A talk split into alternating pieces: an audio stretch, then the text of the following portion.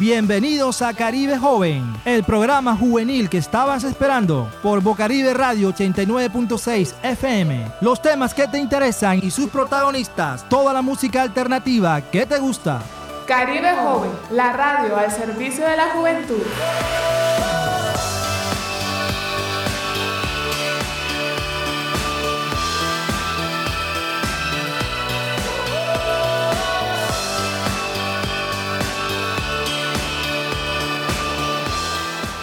Muy buenas tardes a toda la juventud hermosa de la ciudad de Barranquilla de la localidad suroccidente. ¿Cómo están? ¿Cómo les ha ido? Espero que en esta semana les haya ido súper bien a cada uno de ustedes. Isaac, tenemos noticias y tenemos mucha, mucho material para comentarle a los jóvenes el día de hoy.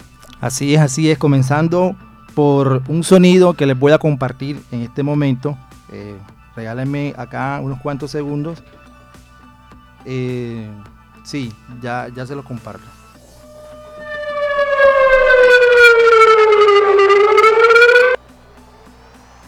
Ahora sí.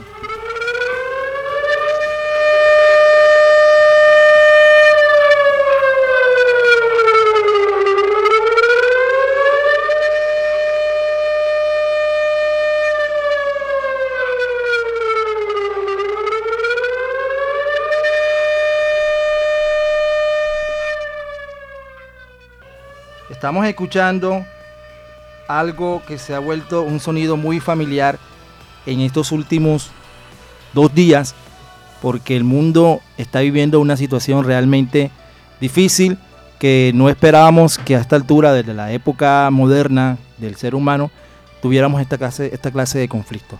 Alejandra, ya me imagino que sabes a lo que me estoy refiriendo.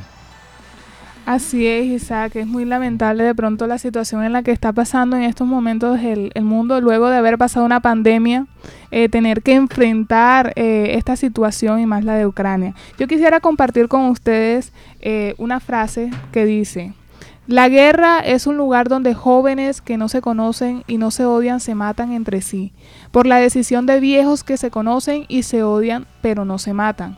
Esta frase está escrita por Erich Harman y es de verdad que puntualiza todo lo que sucede en una guerra. Exactamente, y muchos de los jóvenes de, Ucrania, ese lado allá de, de, Europa, ahí al límite de Rusia, antiguo territorio de Rusia, eh, están viviendo esa situación, se levantaron con ese sonido de alarma de, guerra que está ahí latente, el mundo está a la expectativa de, qué es lo que va a pasar.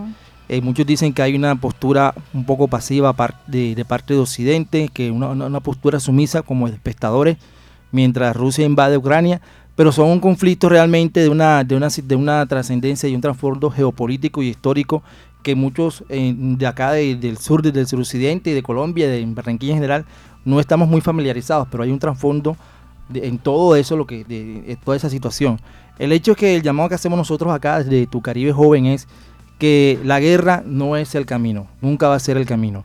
Y mucho menos que los jóvenes sean la carne de cañón para que potencias mundiales resuelvan los conflictos y lleven y manden a los jóvenes a la guerra. Esa guerra que se vive en Ucrania no está lejana, la vimos nosotros aquí todos los días en nuestro territorio. Precisamente esta semana también el Ejército de Liberación Nacional, LN, LN eh, lanzó un ultimátum de un paro nacional y comenzaron con la voladura del, puente de, de, mm, Curumani. De Curumani, sí. Sí, de Curumani. Sí, vía Cesar. Eh, entonces eh, está el conflicto latente, la guerra y, en medio de todo eso los jóvenes siempre eh, como carne de cañón, podríamos utilizar ese término, Así es. como los porque están ahí en la primera línea poniendo su vida, ofrendando su vida por conflictos que de pronto pueden resolverse de otra manera. Así es, Isaac. Eh, bueno, lamentamos y lamentablemente eh, muchos de los jóvenes tienen que ser partícipes de estas guerras y muchos de ellos no conocen o no saben el trasfondo de, de estas situaciones.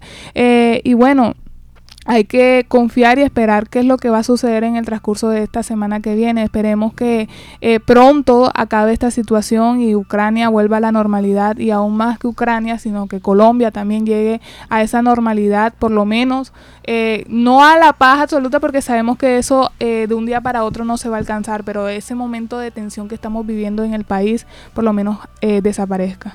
Así es, son situaciones bastante complejas y complicadas que tienen un trasfondo histórico, social, político, económico y cultural que tiene mucha tela por cortar. Simplemente queríamos hacer como esta pequeña reflexión para que todas las personas que nos estén escuchando se unan a ese clamor por la paz mundial, no solamente en Ucrania, sino también y primeramente en nuestros hogares y en, el territorio colombiano.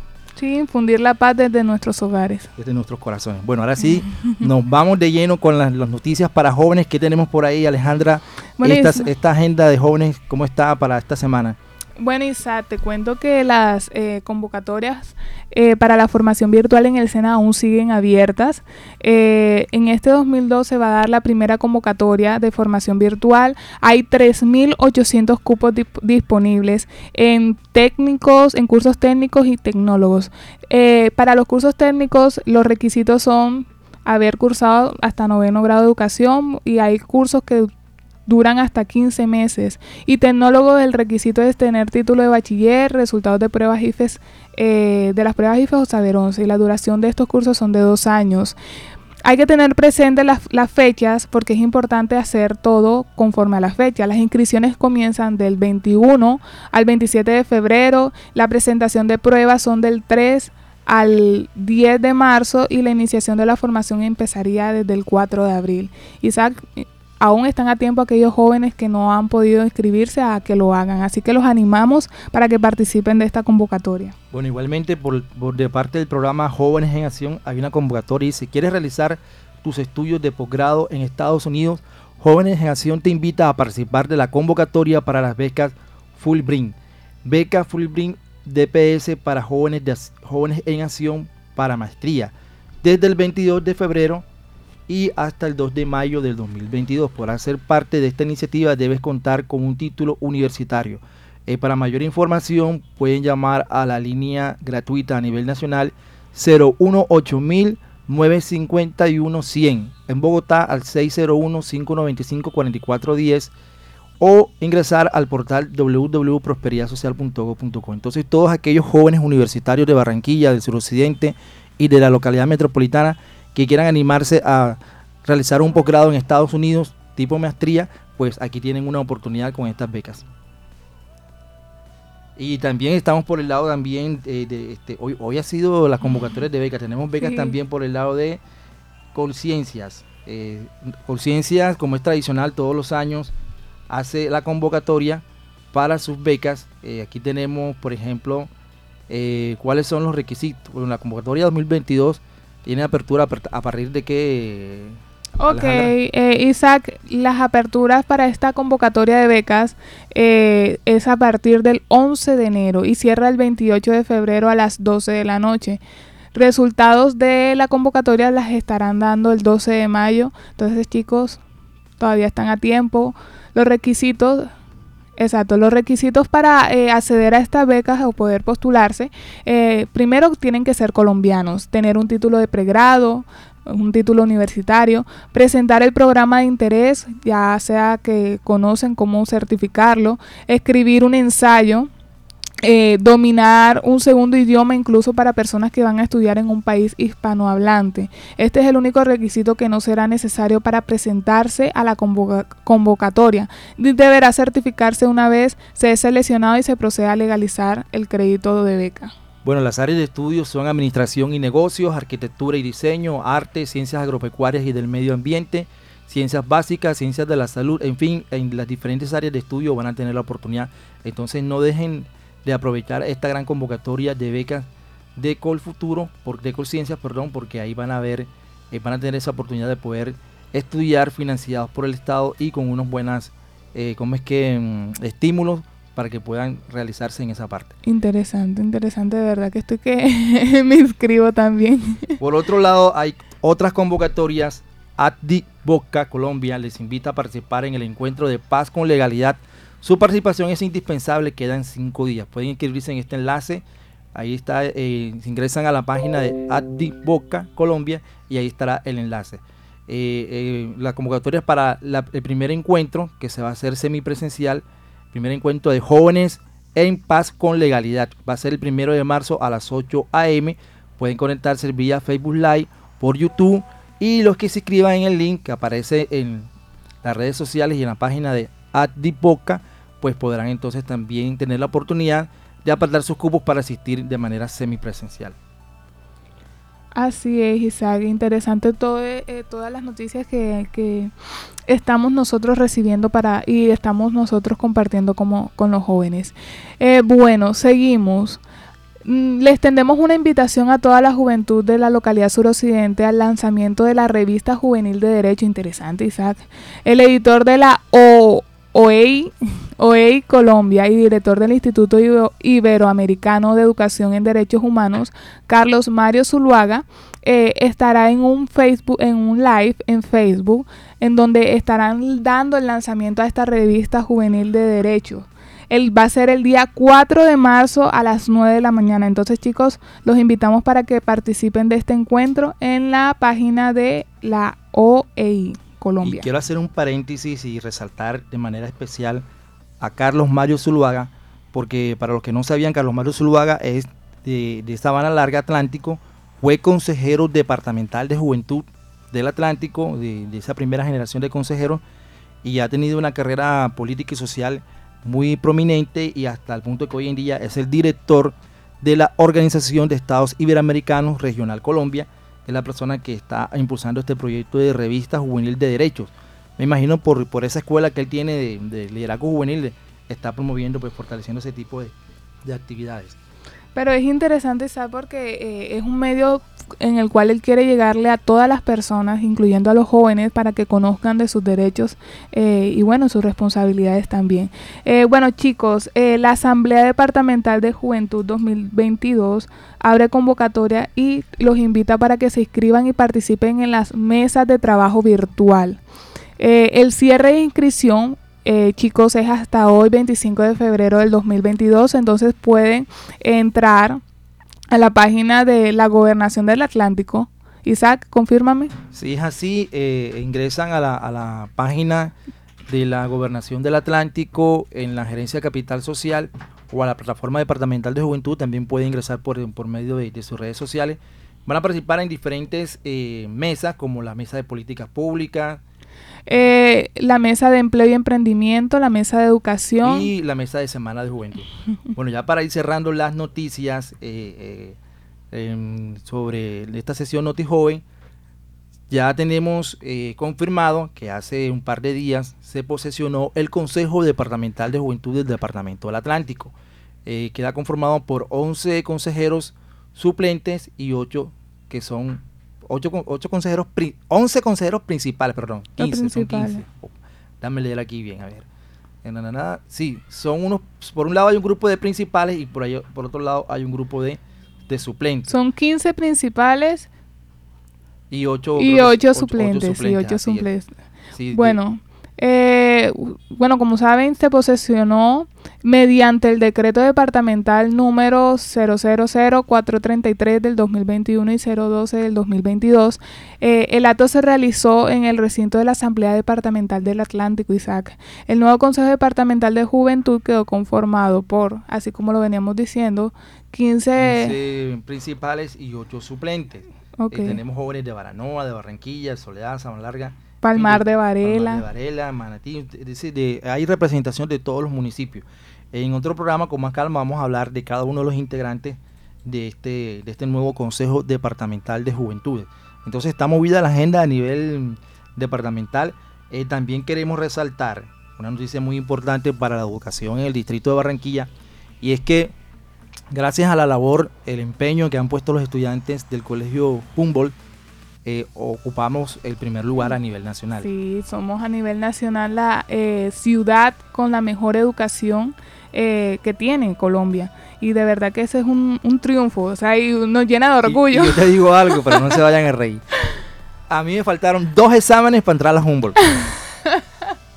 y Allá hacen tres, hacen tres exámenes. Y me ah, perdón, hice dos y me faltó uno, pero me faltó uno para entrar. O sea, que soy casi genio. Mejor dicho. sí, porque la fama del, colegio Humboldt es que ahí entran son los genios de Barranquilla, los que son más inteligentes. Pero no, me pusieron un examen ahí que, que no, no, no, no, estaba en mi comprensión. ¿Y por qué? Porque pues el colegio donde yo venía, mucho orgullo, Juan José Rondón, en esa época no manejaba ese, ese nivel educativo ya. Entonces te metes tú a a un nivel de a un colegio de otro nivel. Mm, eso. Entonces, por eso es importante que no sea solamente el colegio Humboldt, sino todos los colegios de Barranquilla que estén en el mismo nivel de educación. Así es, y aún más los distritales, que sería muy bueno que den, eh, tengan ese crecimiento en el área de la educación. Eh, y bueno, yo les comento que yo me soy egresada a un colegio distrital, un colegio público, y de verdad que eh, me alegra y me llena de orgullo saber que Barranquilla es una de las ciudades que es considerada que tiene la mejor educación a nivel nacional y eso creo que para todos los barranquilleros debe ser un orgullo enorme eh, saber esa noticia. Bueno, vamos a entrar entonces ya en materia de un tema. eh, hemos cerrado la sesión de noticias. Si acaso nos queda algo pendiente por ahí, lo decimos al final. Pero quiero en este momento pues darle el- la bienvenida y la entrada a un tema muy importante que es sobre el tema de estilos de vida saludable en los jóvenes.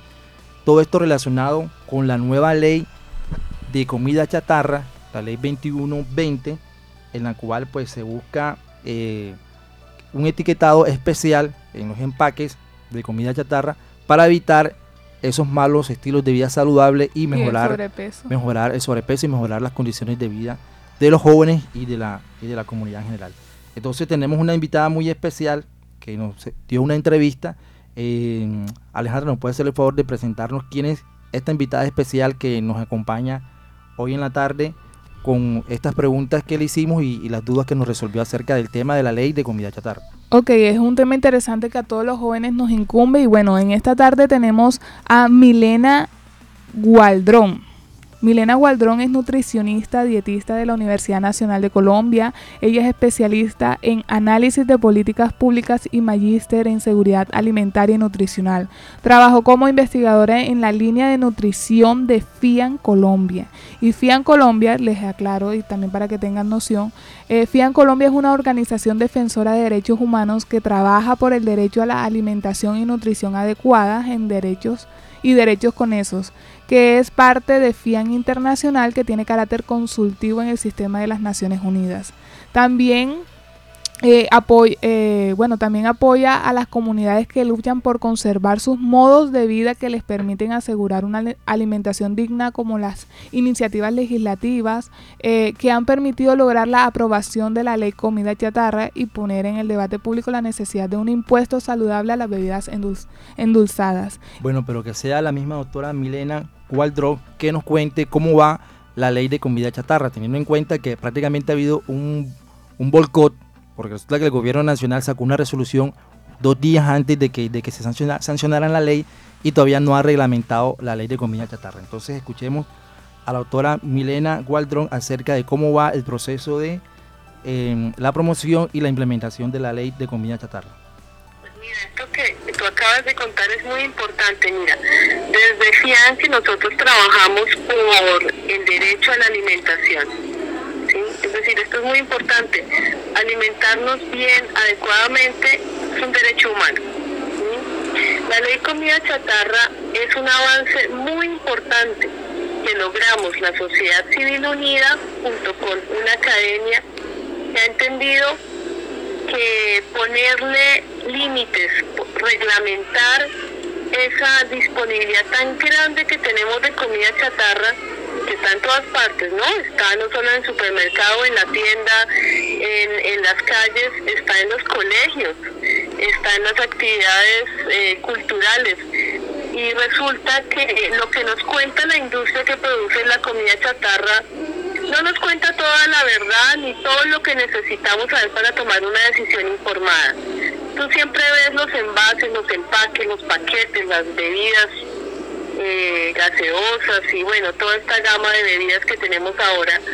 Y nos cuentan la parte que les interesa, entonces nos dicen que eso viene de una fruta o nos dice que tiene eh, vitaminas y minerales o nos dice que es una fuente de energía, pero no nos cuenta una parte muy importante y es que tiene un exceso de una cantidad de nutrientes que llamamos críticos porque están relacionados con problemas de salud, el azúcar. Eh, todos sabemos la epidemia de sobrepeso, obesidad y diabetes. Todos tenemos un familiar con diabetes. Eh, el exceso de sodio que se ve reflejado en todos los problemas de hipertensión y enfermedades del corazón, así como el exceso de grasa. Entonces, esta ley logró eso.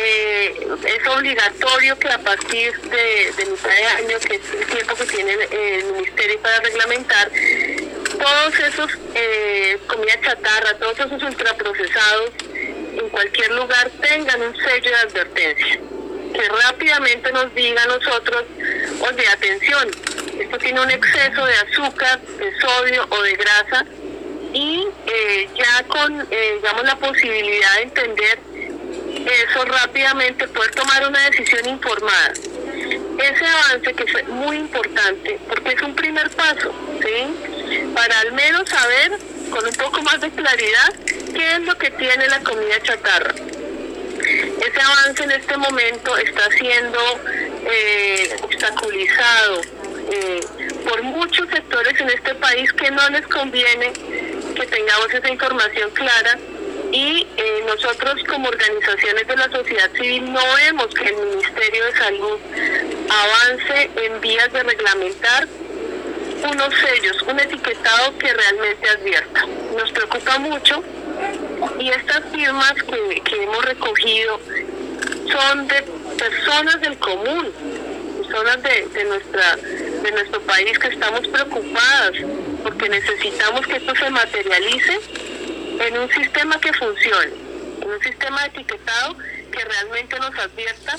Y hay algo muy importante en este punto, y es que esos sellos que necesitamos en la comida chatarra no puede ser cualquier sello.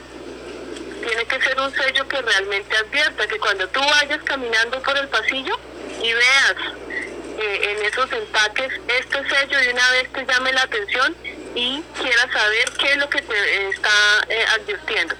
Esa forma es la forma del octágono de fondo negro, muy parecido al que vemos en las señales de tránsito. Esa forma de ángulos que tiene un octágono llama la atención y el mensaje de una vez es contundente, exceso de azúcar, exceso de sodio, exceso de grasa. Eso es lo que le estamos eh, diciendo al ministerio desde la academia también. Bueno, esa era la intervención de la doctora Milena Waldrot respecto a cómo va la ley de comida chatarra. Pero bueno, nosotros eh, eh, como Caribe Joven va enfocado a los jóvenes, queríamos saber cómo está impactando el tema de, los estilos de vida saludable y alimenticia en la juventud y en los adolescentes de, de Colombia. Alejandra nos va a compartir unas estadísticas que logramos ubicar, conseguir acerca de ciertos datos curiosos que realmente son alarmantes y llaman la atención acerca del impacto que está teniendo la comida chatarra en la juventud de Colombia. Así es, Isaac. Eh, en Colombia, bueno, en Colombia el uso de la comida chatarra está dando está afectando de manera directa y bueno, eh, de manera también muy acelerada, o sea, la juventud. Estas estadísticas, bueno, eh, de acuerdo a estudios del Ministerio de la Salud del 2018, la encuesta nacional de nutrición del 2015, el 36.2% de los colombianos son obesos. 36.2%, imagínate. Y el 18% de los adolescentes tienen sobrepeso. Tres de cada estudiantes eh, consumen bebidas azucaradas una o más veces al día. Solo uno por cada 10 niños consume la porción adecuada de frutas y verduras. Sí, realmente preocupa porque es que eh, eh, está creciendo una generación con unos hábitos alimenticios, bueno, con malos hábitos alimenticios que van a repercutir en la salud pública más adelante, porque los niños de hoy son los adolescentes y los jóvenes del presente y después son los adultos de mañana que van a tener unas enfermedades no transmisibles que son, así las catalogan, como la diabetes, eh, el, es que el, colesterol, la hipertensión, y eso pues merma también el sistema de salud porque son más gastos para el gobierno. Entonces la idea es que cambiemos el chip y busquemos la forma de crear un nuevo paradigma donde la comida chatarra sea una opción, pero no sea la única opción ni la, ni la única forma de que a veces, eh, eh, pues a mí me parece un poco como, como, no sé si irresponsable o si ingenuo, de que muchas madres de familia, muchos padres de familia rellenan la, la, la ¿cómo es que la, cómo que, este, la merienda de los niños, la, la, ¿cómo se llama eso que le mandaban a uno? La lonchera. La lonchera, eso. La lonchera. Oye, creo que ya ni se usa lonchera. Sí, sí. Ah, todavía. Bueno, la lonchera. la lonchera rellena de un poco de vainas ahí que, realmente no, no alimentan, de chito, de yupi, de gaseosa, que realmente no alimentan a los niños. Pero ¿qué tiene al respecto que decir la doctora Milena Waldró respecto a esta situación? Bueno, entonces vamos a escuchar ya al cierre de la entrevista qué nos dice acerca de, este, de estas problemáticas y estas estadísticas. Los datos que acabas de contar ya son alarmantes porque es que aparte niñas, niños jóvenes y adolescentes están en un momento de la vida donde aparte de que deberíamos tener las mejores condiciones para crecer físicamente, ¿cierto? Desarrollar todos nuestros potenciales, es un momento de la vida donde construimos hábitos y hábitos que son para toda la vida con, con esas cifras tan preocupantes, donde ya eh, uno de cada cuatro niños y niñas en edad escolar tiene problemas de sobrepeso y obesidad, y donde ya el 18% de los jóvenes también está en esa condición, ¿qué nos está indicando? Que ya hay un problema de salud pública niños, niñas y jóvenes en esta condición muy probablemente serán adultos con problemas de sobrepeso, obesidad y las enfermedades que se desarrollan a partir de estos problemas. Estamos hablando de adultos con diabetes, con hipertensión, con enfermedades cardiovasculares y muchos tipos de cáncer. Entonces, esto es dramático. A nosotros nos preocupa mucho como sociedad civil que prácticamente es condenar a nuestra siguiente generación a tener unos problemas de salud muy graves y unas condiciones que deterioran su calidad de vida. ¿sí? No, no tenemos las mismas posibilidades de desarrollar todos nuestros potenciales si estamos lidiando con problemas de sobrepeso, obesidad y las enfermedades que te acabo de mencionar. Entonces, la, situación de nuestros jóvenes es muy preocupante porque además eh, tenemos una, digamos, baja práctica muy evidente de ejercicio, de actividad física, que es parte del problema, ¿sí? Tenemos además unos estilos de vida que nos están llevando a, consumir una cantidad de tiempo frente a una pantalla, y además los jóvenes son uno de los públicos favoritos de la de la publicidad y el patrocinio de toda la comida chatarra. ¿sí? Esto también es muy grave porque empieza a venderle la idea a los jóvenes de una manera muy seductora de que tomar gaseosas o comerse un paquete de papas hace parte de, de lo que hacen artistas, cantantes, influencers que eso es una manera de ser aceptado a esa edad entre los grupos de amigos, ¿sí? en las redes sociales. Y esto es muy perverso porque esa comida genera estos problemas de salud, genera causa del sobrepeso y la obesidad, pero manipula a nuestros jóvenes emocionalmente con esa importancia que tiene en la adolescencia ser aceptado, a ser parte de un grupo, ¿sí? Entonces esto, este tema de cómo se manipulan los jóvenes es tremendo, nos preocupa mucho porque debería, deberíamos estar en, medio de un ambiente y de una sociedad donde valores como los alimentos reales, la práctica del deporte, eh, el, disfrute de, los, de la alimentación real debería ser los valores a exaltar, ¿verdad? y no estas mentiras, estos engaños que nos vende, entre otras la comida chatarra, eh, y que, y hay que decirlo, desafortunadamente se ha ensañado con los jóvenes. Es tremendo cuando uno ve la publicidad de las gaseosas, de, de, todos estos eh, productos de paquete, están dirigidas a niños y jóvenes, contra nuestros niños y jóvenes. Utilizan eh, la moda, la música, eh, lo que nos gusta, eh, nos llama la atención en ese momento de la vida como un medio para manipular el consumo de la comida chatarra. Entonces, esto, esto es tremendo, nos preocupa mucho y una de las primeras maneras que tenemos para, para hablar de esto y para un poco poner el tema de conversación son espacios tan valiosos como este que nos has abierto, ¿sí?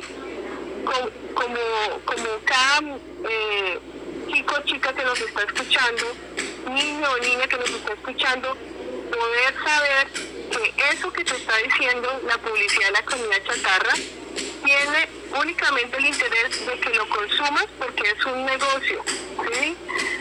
Y que tenemos que ser críticos y críticas frente a lo que nos está induciendo toda esa publicidad, ¿sí? No ser un poco eh, solamente quienes consumen y consumen sin cuestionar todo lo que esto implica para nuestra salud y, para nuestras posibilidades de ser eh, unos adultos que tengan buena salud, pero que además disfruten la alimentación como realmente eh, es una fuente de vida, no una fuente de enfermedad y, de, un malestar en, nuestra condición de vida. Entonces, doctora, muy amable por, por, por, habernos acompañado el día de hoy. No sé si finalmente este, tiene algunas palabras finales, algún consejo o sugerencia final a los jóvenes y padres de familia que nos están escuchando en este momento. Claro que sí, muchas gracias. Eh, importantísimo. Esto que estamos conversando, eh, el foco que estamos poniendo en esta conversación, es muy importante que dejemos de llamar alimento a eso. Esos son comestibles, ultraprocesados, comida chatarra. Realmente alimento es lo que nos provee la naturaleza y que no nos ha hecho daño nunca. nunca nos ha puesto en aprietos. Entonces, muchas gracias y bueno, eh, de verdad me gusta mucho que, que nos inviten y espero que nos sigan invitando para hablar de todos estos temas tan interesantes. Doctora, este, antes de, que se despida, eh, ¿hay algún alguna página algún número o alguna campaña a la cual se puedan unir nuestros oyentes o puedan, digamos, visitar para tener mayor información acerca de cómo van desarrollando ustedes este tipo de, procesos y, toda esta campaña para sacar adelante la ley de comida chatarra? Claro que sí, mira, en nuestras páginas de las redes sociales de FIAN Colombia, que es www.fiancolombia.org, una organización aliada que también trabaja estos temas dentro del papá.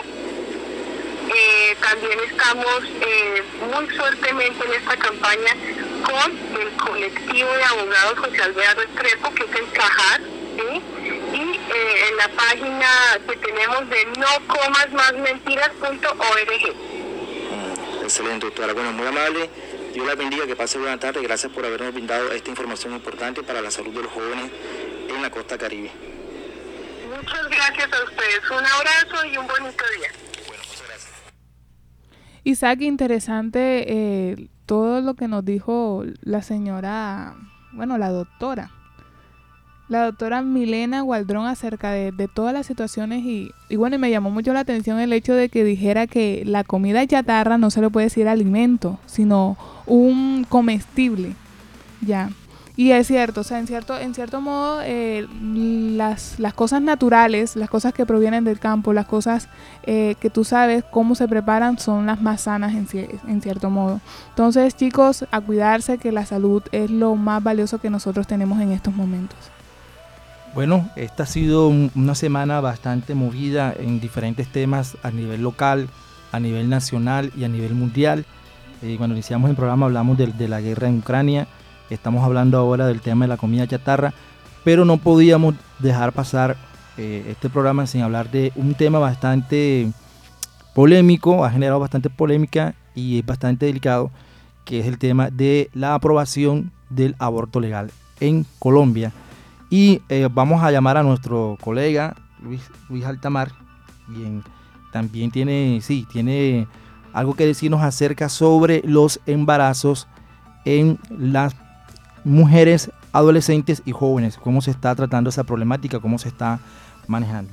Pero entonces eh, el tema del aborto legal en Colombia generó mucha polémica, sin embargo pues eh, también eh, fue también motivo de, celebración por parte del colectivo de, mujeres que han estado luchando por esta causa desde hace mucho tiempo. Entonces escuchemos un poco cómo fue la reacción del colectivo de mujeres que estaba frente a la Corte Constitucional eh, hace dos días cuando se promulgó cuatro, eh, cinco votos a favor y cuatro en contra de la Corte Constitucional para la aprobación del, aborto legal en Colombia lo que ha generado polémica un poco es el tema de, que eh, se haya extendido a 24 semanas. O sea, que, el, feto se puede, se puede realizar el, aborto a las 24 semanas. Entonces eso es lo que ha generado polémica.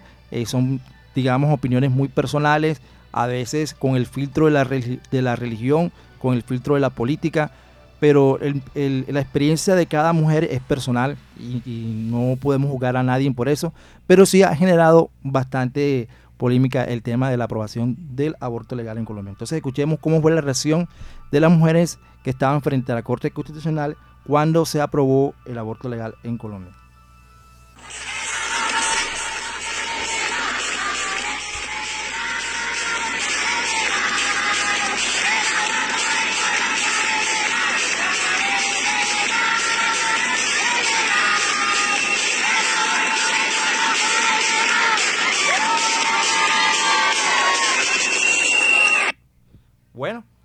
Era una fiesta prácticamente. Eh, por un lado, las mujeres celebraron eso como un, logro, el tener la libertad de decidir sobre su cuerpo.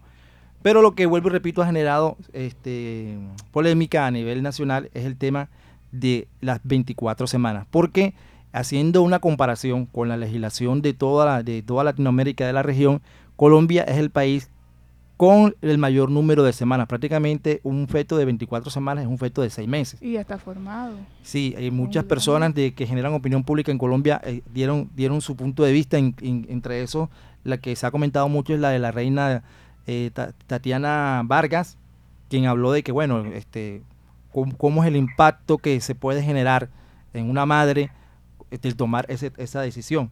Entonces, por eso es importante que nosotros entendamos que esto no, no, es, no, se soluciona solamente con, una, con haber aprobado legalmente el aborto en Colombia, sino que qué está pasando con los embarazos en los adolescentes y en las jóvenes en Colombia.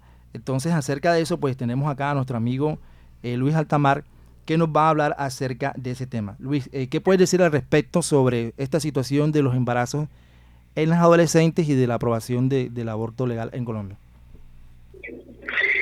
Bueno, eh, muchísimas gracias por la invitación. Eh, agradecer bueno a todos los oyentes que en estos momentos nos escuchan a través de la emisora Caribe. Primero que todo, eh, felicitar al equipo de trabajo, en este caso Isaki y Alejandra, por tomar la iniciativa de tratar este tema que debe ser muy relevante en las agendas de gobiernos locales e incluso a nivel nacional. Estamos hablando precisamente de la prevención de embarazos en adolescentes. Frente a eso encontramos el siguiente panorama. Eh, de acuerdo al Ministerio de Salud en Colombia, a corte del, mes de septiembre del año 2021, el país logró reducir la tasa de embarazos adolescentes en, en 4,17 puntos entre 2019 y 2020. Dato consolidado más reciente, de acuerdo con los reportes del Grupo de Convivencia eh, Social y Ciudadanía del Ministerio de Salud y Protección Social en Colombia. Según la entidad, este indicador pasó de 57,95 nacimientos por cada mil mujeres de 15 a 19 años en 2019 a 53,78 nacimientos por cada mil mujeres del mismo rango de edad en el año 2020. Para obtener una lectura a través del tiempo sobre la situación, tendremos que mencionar en, lo que ocurrió en el año 2019. En el año 2019 hubo 115.176 nacimientos en ese rango de edad, frente a los 106.957 del 2020. Es decir, una reducción de 8.219 partos. Al corte de ese periodo, el embarazo en adolescentes registró bajos indicadores en Bogotá, Atlántico, Cundinamarca, Bolívar, Valle del Cauca, Nariño, Magdalena y Sucre. Sin embargo, en Putumayo, Quindío, Chocó y Meta reportaron más partos durante el 2020. Ahora, según el último reporte o informe entregado por el DANE en lo que va del 2021, se ha registrado un aumento del, del 9,6% de los embarazos de mujeres menores de 14 años, en comparación con el mismo periodo del 2020.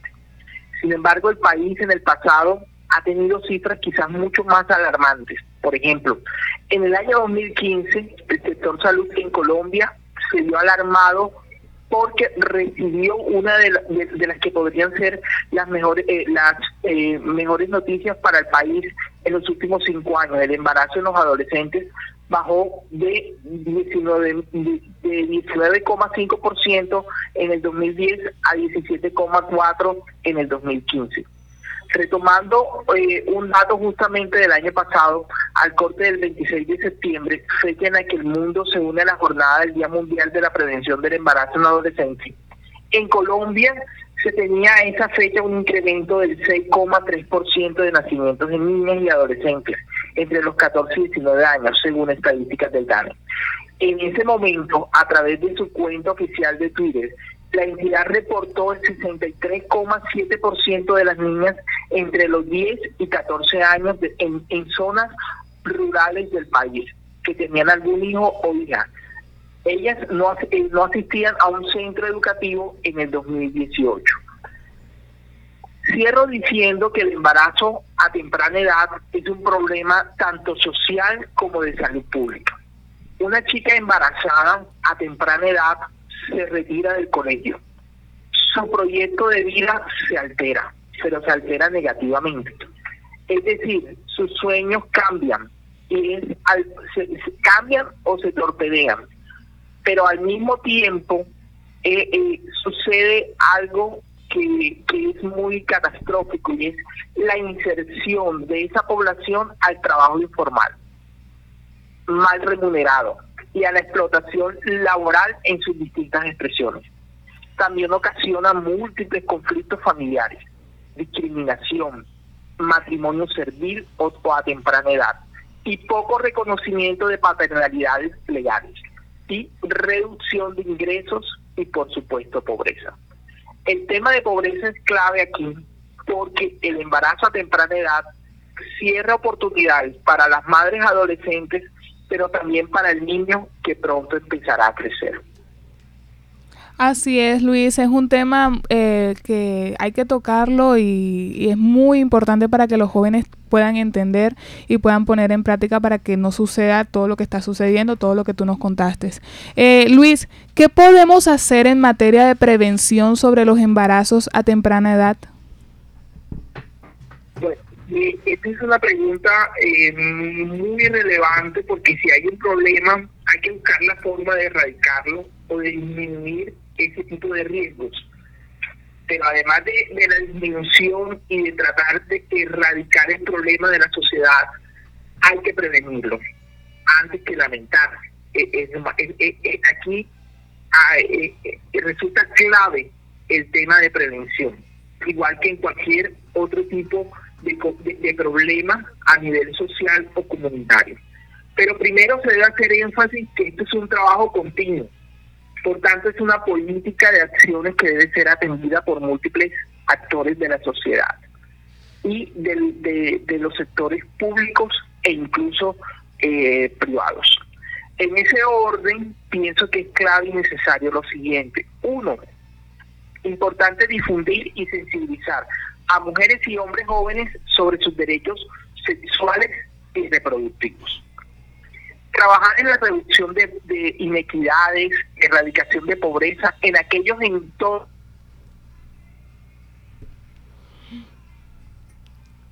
Sí, perdimos la, señal con... Hola Luis, ¿estás ahí? Luis. Bueno, venía diciendo sobre el tema de la, de la, de la forma en que se pueden prevenir los embarazos en los adolescentes, porque aparte de, de plantear una problemática, tenemos que tener en cuenta cuáles son los mecanismos para prevenir esa problemática. Y, bueno, eh, el, debate acerca de, de, la aprobación del aborto era que el presidente salió a decir que, iba, que iban a convertir el aborto legal en un, en un método anticonceptivo. Y pues este, otros decían que no, que no se trata de eso, simplemente de que la mujer tenga la opción y la libertad de poder decidir sobre su cuerpo.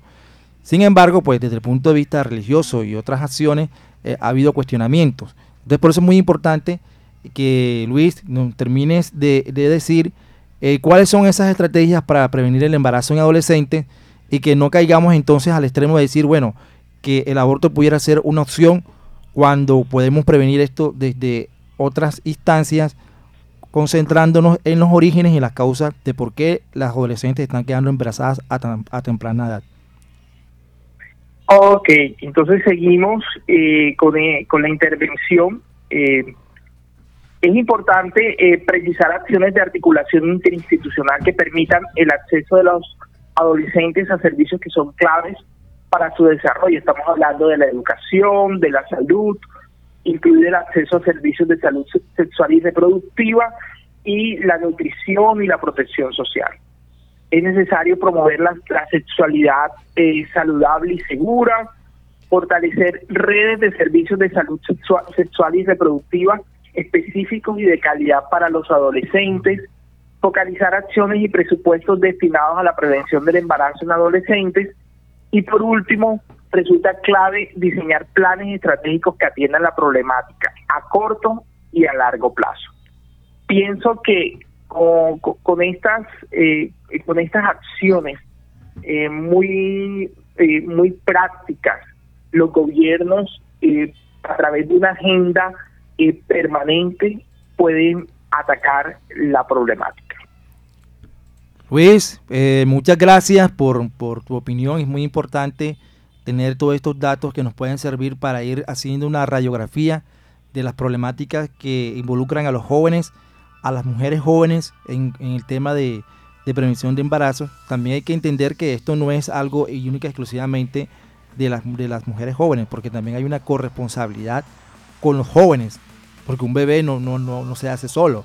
Entonces hay que mirar también desde, la, desde, desde los dos puntos de vista, de la educación sexual de los jóvenes, tanto varones, tanto varones como, como mujeres, cómo están abordando su sexualidad y para llegar a, tal punto en que, bueno, se están presentando estas situaciones de embarazo en adolescentes y con todo esto de la aprobación del, del, aborto legal acá en Colombia, pues se comienzan a hacer esos cuestionamientos y a indagar sobre de qué forma podemos abordar todas estas situaciones para lograr una mejor sociedad y una mejor calidad de vida para, nuestra juventud. Luis, ¿alguna otra cosa que agregar? De acuerdo, Isaac. Eh, eh, creo que es una, una conclusión eh, muy, es una conclusión a la cual tenemos que llegar como sociedad precisamente para, para hacer la prevención en el momento y en el espacio que, que nos está exigiendo este, este tipo de, soluciones. Vuelvo e insisto, son soluciones eh, que son a través del tiempo.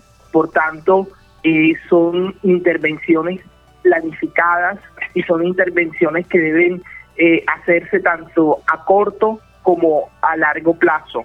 Y justamente así pudiera, pudiéramos obtener al final como resultado una sociedad donde las mujeres jóvenes no, no, no pudieran estar cayendo en la trampa de la pobreza, es decir, en el embarazo a temprana edad. Entonces, muchísimas gracias y siempre presto a, a, colaborar en este tipo de temas que son muy importantes para toda la población juvenil, en este caso para los adolescentes. Muchísimas gracias. Muchas gracias Luis. Eh, bueno, continuamos ya para ir cerrando el programa. Eh, tenemos que tener en cuenta que en la alcaldía está la oficina de la, de la mujer, donde también en caso de que tú, si eres un chico o una chica que se encuentra en una situación de un, de un embarazo en adolescentes o jóvenes, puedes buscar orientación, porque lo importante es hablar, dialogar antes de tomar cualquier decisión que nos vaya a pesar. Bueno, Alejandra, finalmente por ahí hay un dato de una chica que me habías comentado que está haciendo una gran labor en la isla de San Andrés. ¿Qué nos puedes contar respecto al tema? Ok, eh, bueno, te comento que este fin de semana eh, la primera dama estuvo en San Andrés entregando eh, la Casa de la Cultura en esa, en esa área del país. Y bueno, hay, hay algo interesante que es a una joven que quiero destacar en esta tarde, se llama, ya les doy el nombre. Esta joven tuvo la oportunidad de participar en concurso eh, Talento, es así. Sí. Talento joven a nivel Talento nacional, joven. en la cual también participaron muchos jóvenes de, de- de la costa caribe. Eh, entre eso creo que nosotros hablamos la vez pasada de un muchacho, no sé si era de Galapa, que también había hecho un, un proyecto muy interesante. Entonces, Así como es. siempre, buscamos resaltar las iniciativas de esos jóvenes que hacen parte de esa sesión El líder soy yo, porque hacen una labor muy bonita a nivel social. Ok, sí. eh, bueno, la, la- líder que vamos a destacar en esta tarde se llama Ángela Rincón. Es estudiante de la Facultad de Arqu- Arquitectura de, de, de UPB. Fue ganadora del Premio Nacional de Talento Joven 2021. La convocatoria eh, fue liderada por la Consejería Presidencial para la Juventud en compañía del despacho eh, de la primera dama de la nación. Tuvo un total de 20 ganadores que viajaron a Múnich, Alemania, para asistir al evento One You, One You World. Eh, bueno, eh, ella es fotógrafa aficionada y se presentó a la convocatoria con dos propuestas que lideró en San Andrés. Su primera propuesta fue una colección de fotos llamada La Juventud está en el aire, con la cual retrata a los jóvenes de la isla e intenta reflejar la realidad de lo que significa ser joven o niño en una isla donde hay pocas oportunidades. Ángela también es productora de arte, por lo que su otra propuesta fue un proyecto artístico con materiales reciclados y aquí yo quiero... eh, yo quiero puntualizar porque además de ser líder y de destacarse en el, en el ámbito eh, de promover a- o, o- impulsar a la juventud en la isla, también tuvo una propuesta o un impacto en el medio ambiente. Eh, con este con este proyecto artístico con materiales reciclados, eh, los cuales son transformados en murales y en eh, esculturas. Fíjate que este fin de semana la primera dama junto con su equipo de trabajo realizó un mural utilizando tapas recicladas, eh, idea de, de Angélica, que fue la que motivó en este proyecto. Bueno, eh, Además de eso, Angélica da su testimonio acerca de la experiencia que tuvo en One You World en el evento, eh, es el evento más importante a nivel mundial en el que se celebra en Alemania durante cuatro días. La feria consistía en tres, plan, en tres plenarias al día.